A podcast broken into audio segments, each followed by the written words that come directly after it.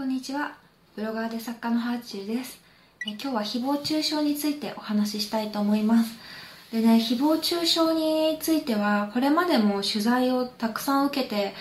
きたけど、なんかこう、日々自分の中でもこういろんな言葉が湧いてきたので、なんか毎回毎回取材を受けるのにも体力がいるし、まあ、自分のチャンネルとかでも取り扱いテーマ、みんなに伝えたいテーマではあるけど、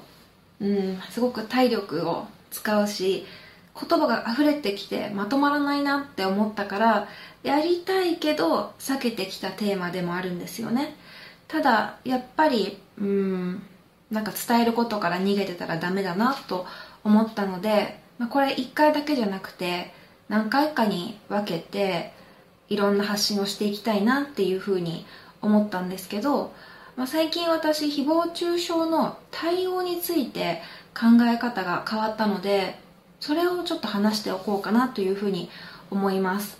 で誹謗中傷ってねよくこうあなたのことを傷つける言葉なんて気にすることないよとか心を強くしようっていうことを言われるんですよ。被害者の方が。でそのね誹謗中傷の相談を誰かにしても、まあ、なんか味方もたくさんいるよみたいな感じであの言ってもらうことが多くて。で確かにそれはそうだし自分の中でも味方の方が多いことは分かってるんですよ。でもその言葉では結構被害者は救われないんじゃないかなっていうのが最近私が思っていることでなんか被害者側が強くあることを求められている気がするんですよね。で私もやっぱり死ぬほどそういうことを言われてきてだからこそ自分が強く変わらなくちゃいけないんだって思って、まあ、心が弱い私が悪いんだろうなっていうふうに思ってました。でやっぱり自分に対して言われた厳しい言葉っていうのはずっと頭の中に残っちゃって言われたのは1回でもそれが何度も何度も自分の頭の中でこう繰り返されて反数されることによって結果的に何度も何度も自分を傷つけてしまう言葉になったりもするし、まあ、大したことないようなちょっとした嫌な言葉でもじゃあそれを10人に10回なんか10日間言われ続けたら結構自分の頭も洗脳されちゃうようなところがあってで本当はこうなのにっていう自分の中での反論自体がシュルシュルこう小さくなっていっちゃってもういいよこの人の言う通りでいいよみたいになっちゃうんですよね、うん、でなんかどんどんこうもう自分が悪いですいません生きていってすいませんみたいな気持ちになっていくんですよ。で私は16年間ネットでずっと活動し続けていてうん芸能人でもない。でもネットでちょっと有名になった。一番多分叩かれやすい位置にいるのかなっていうふうに思います。やっぱりその何かを言う人っていうのも自分の言葉が届くっていうことが快感に感じるみたいで言いやすい人にたくさん言うんですよね。だから弁護士さんがハーチュさんのこう誹謗中傷は結構ひどい部類ですっていうふうに言ってたんですけどうーんまあ言われる方に全く落ち度がないかって言ったらうーんわかんない。私も言葉が足らずなところっていうのはたくさんあるだろうしあとはそのインタビューの切り取りとかその本当はこうなのに自分ではこういう意味で使っていた言葉がちゃんと伝わってなかったなとかまあいろいろありますよ。やっぱりあと考え方がね全く違う人たちもいるのでそういう人たちに受け入れられないのは仕方ないとは思います。ただ自分が言った言葉に対してこう1言ったことがすごくこう歪められてで100人の人から反論反論というかなんだろうな。反論はいいんです別に。だけどなんかそれにそれが理由で人格を傷つけられるようなことを言うとやっぱりちょっときついかな。あとはなんかちょっと SNS でデジタル刑務所みたいだなって思ったことがあって例えばその10年前に言った些細な一言があるとするじゃないですか。それって一回謝罪したら普通だったら刑期としては終わるはずなんですよ。だから本来の現実の世界であればもう刑期を終えてそれに対して責められることはない過度に責められることはないと思うんですけどこう SNS に居場所があることによって10年前のことを何回でも蒸し返されてずっと毎日言われ続けたりするんですよね。終わらないケーキみたいな。まあケーキっていう言葉がいいかどうかわかんないですけどなんかこう常に罰せられてるみたいなことが自分の中では終わったこととかその当事者の間では解決したことっていうのがずっとそれを知っている人たちに言われ続けるみたいなね。そんなところがありますね。うん。でもやっぱなんかこう今いろんな国で人が死んでしまうほど傷ついてる人がいてやっぱなんかこの状況がおかしいなとか傷ついてたりとかおかしいなと思ってるのは私だけじゃないなって日々思ってるのでなんか私の言葉もこういうところに残しておいて、まあ、みんなでこう動いていってシステムを変えたいなみたいなことを思います。やっぱりシステムの変化なしには変わらないと思いますね。ルールが厳しくならないとどうしてもこう、うん、逸脱する行為をする人が出てくるなというふうに思います。でえー、っとね私誹謗の中傷の裁判を始めて何が変わったかっていうと私は犯罪の被害者だったんだだから苦しかったんだ。傷つくのは当たり前だったんだって認められたことがすごく嬉しかったです。なんか今までは傷つくことさえ批判されてたみたいな。なんかやっぱりそのなんだろう間違いを犯したとか言葉の扱いが軽かった私が悪いんだみたいな感じですごい言われてたけどでも私が傷ついてた言葉っていうのは違法性があったんですよね。誹謗中傷として裁判所で認められたんです。だからなんか今までは苦しいですって訴えてもスルーしないあなたが悪いみたいな感じでアンチの声を気にしすぎているいてイラつきますみたいなことをファンの人から言われたことも何度もあるし、まあ、覚悟がないなら SNS やるなとかそういうことも言われてきたけどだからなんか自分が心を強くする言葉をたくさん自分に取り込んで、まあ、いろんな方法を取ってきましたよね。私は結構そのアンチの人から誹謗中傷芸人っていうことを言われたりとかしますけどこういう被害がありますよとかうーんなんかこんな風に辛いですとかいろいろ自分でもいろんなところに書いてきたしアンチ対決アンチとの対決番組でアンチに怒ったりとかあとは、まあ、こういう嫌がらせ受けてますとかそういう取材たくさん受けたりしてでも取材を受ければ受けるほどアンチがどんどん増えてったんですよね。なんか今までアンチじゃなかったけど番組を見てアンチになったとか。うんでこういう被害がありますって訴えれば訴えるほど嫌がらせもひどくなってって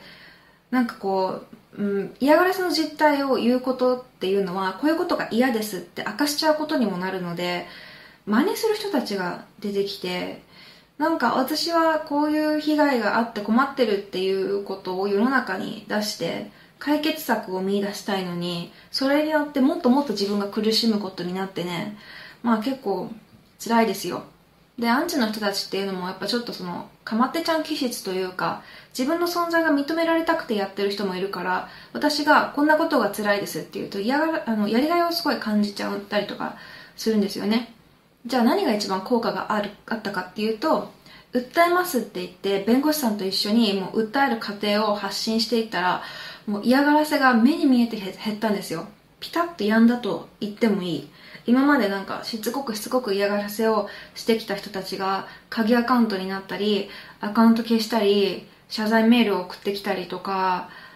うんなんかね掲示板に嫌なこと書いてたそのハーチュアンチ版みたいなのもすごい今かそってて多分すごい嫌なこと書く人目に見えて減りました。裁判のことを話すとあの簡単に言うと今はあのえっと、私の悪口を書いていたプラットフォームに対してあの情報をくださいって書いてた人たちの情報をくださいっていう裁判をしているみたいな段階なんですね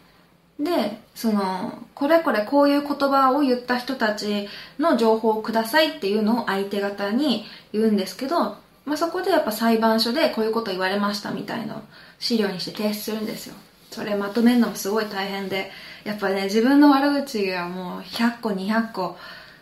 全部目通して弁護士さんに送って。私は一部外注させてもらって、その、ね、あの、ツイッターとかで募集したら手伝ってくれる人が現れてすごいありがたかったんですけど、あのー、まあ、掲示板に書かれていた言葉の50個以上の言葉に違法性が認められたんです。掲示板って言っても一つの掲示板の一つのスレッドしかまだ終わってないんですよ。でもその一つのスレッドから50個の言葉に違法性が認められたって裁判所に認めてもらった時に私すっごい心が軽くなってあ私今まで違法なことされてたんだだから辛かったんだって初めて辛さがこう認めてもらえた気がしたんですよね。うん今までどんなに辛いですって言ってももう気にしなきゃいいよみたいな。気にする方が悪いよよとか言われたりとかしてたのがいや気にして当たり前だったんだなってすごい心が軽くなりました。で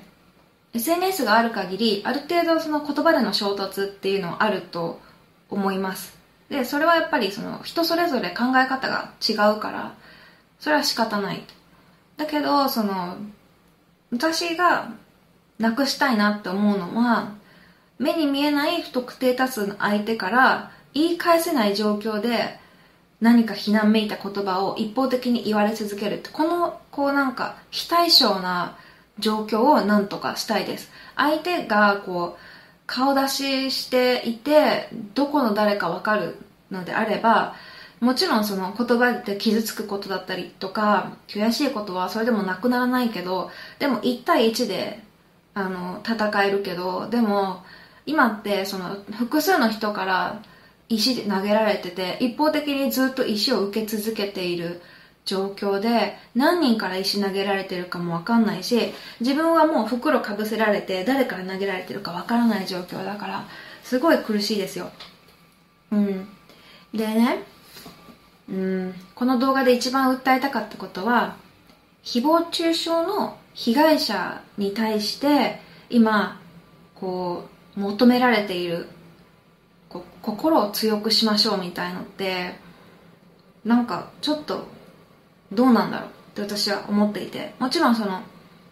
心を強くしなきゃいけないと思います。そうじゃないと辛すぎて生きていけないって私も思うけどでもうーん例えば窃盗とか交通事故の被害者にいやいや心強く持ってね気にしなきゃいいよと泥棒する人は人生がつまんない人だったからまああなたが羨ましくってお金盗んだよね。盗んだんだよね。犯罪を犯しちゃったんだよねとか言いますかって言ったら言わないんですよ。でも今までこの当たり前の事実が軽んじられて犯罪者側が明らかにおかしいのに被害者側が心を強くして気にしないことが求められてきたんですね。でなんか嫌なら SNS しなきゃいいとかいうのもなんか嫌なら家から出なきゃいいじゃんって痴漢被害者に対して言ってるようなことと同じだと思うんですよ。うん。だからなんか被害者はこう心のダメージを少なくするために自分自身でこの気にしない方法っていうのをいろいろ身につけなくちゃいけないと思うけどでもなんか犯罪者を法的に罰することって絶対必要で傷ついている人に対してなんか気にすることないよっていうのは今みんながこうそういうなんだろうケアの仕方をしてるんですけど気にすることないよって言われたって気になっちゃうからしょうがないんですよ。痴漢され続けててもいや気にすることないよって言いますかって。交通事故で当てられても気にすることないよって言いますかっていう話でもう相手が悪いんです。相手が悪いからうん。そこに関してはなんかちゃんと相手のが悪いっていうことがもうちょっとこう世の中に浸透した上で被害者に対して適切な言葉を選ぶことっていうのも大事かなって思いますね。私は。こういうことってやっぱりその被害を受けてる側が言わないと聞いてもらえないというふうに思ったので今日喋ってみたんですけどうーんまあ根本的な解決ではないですね。やっぱり根本的に全てを解決するには法的な整備が必要ですしあの煽り運転とか飲酒運転とかが犯罪ってなったのもここ最近で飲酒運転なんてこう当たり前だった時代があるわけですよ。痴漢とかもなんかなんだろうなその痴漢スポットみたいな都内痴漢スポットみたいな感じで痴漢指南の男性向けのコンテンツが雑誌に載るような時代もあったわけですよ。今はもう明確に犯罪だっていうことが浸透してるけどその犯罪こんな犯罪がある。被害者がいる。最初被害者が責められるフェーズがある。でその後いや私も被害を受けましたっていう人がたくさん出てくる。それでやっとあこれっていうのはこういうもうなんだろう犯罪のジャンルなんだっていうことが世の中に浸透してでそこからやっと対処法っていうのが出てきてで法整備ってなっていくのでまだまだ SNS に関してはその被害者が声を上げてであのこういう犯罪のジャンルがあるっていうふうなことが浸透していくフェーズなのかなというふうなことを今思ってます。でこの場合はやっぱりそのうん分かってもらえない被害者とかいやお前だけの問題だろうって思われてる人たちが今一番苦しい思いをしてると思うのでまあ私の方から、まあ、そういう被害者の人がいたら本当にとことん寄り添ってあげて自分だったらどんな気持ちになるかなとか心を強くしようってこともあのはい分かってます被害者は分かってるんですけどなかなかそんな強くなれないっていう現実もあるのでうんまあなんだろうなこんな言葉は聞きますっていうのはないんですけど本当にこう彼女は彼女や彼は犯罪の被害に遭ってるんだっていうことをちゃんと認めてあげてください。うん。で、えー、ちなみにですけど、今のところ私がその一番効果的だったな、えー、誹謗中傷被害に対して効果的だったなと思ってるのは、本気でこいつ訴えるなっていうことが周りに伝わると、誹謗中傷って激減するんだなっていうことを今、あの、実感してます。やっぱりこう、訴えます、訴えます、訴えますってすっごいネットで言ってでうんそれでネットニュースになりまくってた結果アンチの皆さんは鍵アカウントになりアカウントを消し逃亡しまくり謝罪メールを送ってきているので、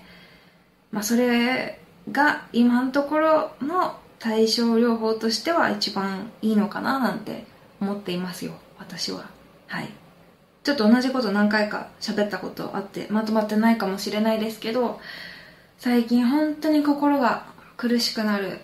ニュースがたくさんあって。うん。なんか自分の中でも今今解決策を見出したいなと思っていることがもう苦しい気持ちを抱える人がいないといいなって思ってたのでちょっと頭の中がまとまってないなりに録音ボタンを押してみました。まあ私が喋ったことよりもっと多分こうコンパクトにまとまった記事がそのうち出ると思います。いくつか誹謗中傷の取材を受けたのでよかったらそちらの方を見てください。えまずはこういうの被害があるっていうことをちゃんとこう犯罪だっていうジャンルとして認めてもらうための動きが必要だと思うのでえ誹謗中傷の記事などをシェアすることにご協力いただけるのが一番嬉しいですね。はい。今日は聞いてくれてありがとうございました。ではではまた。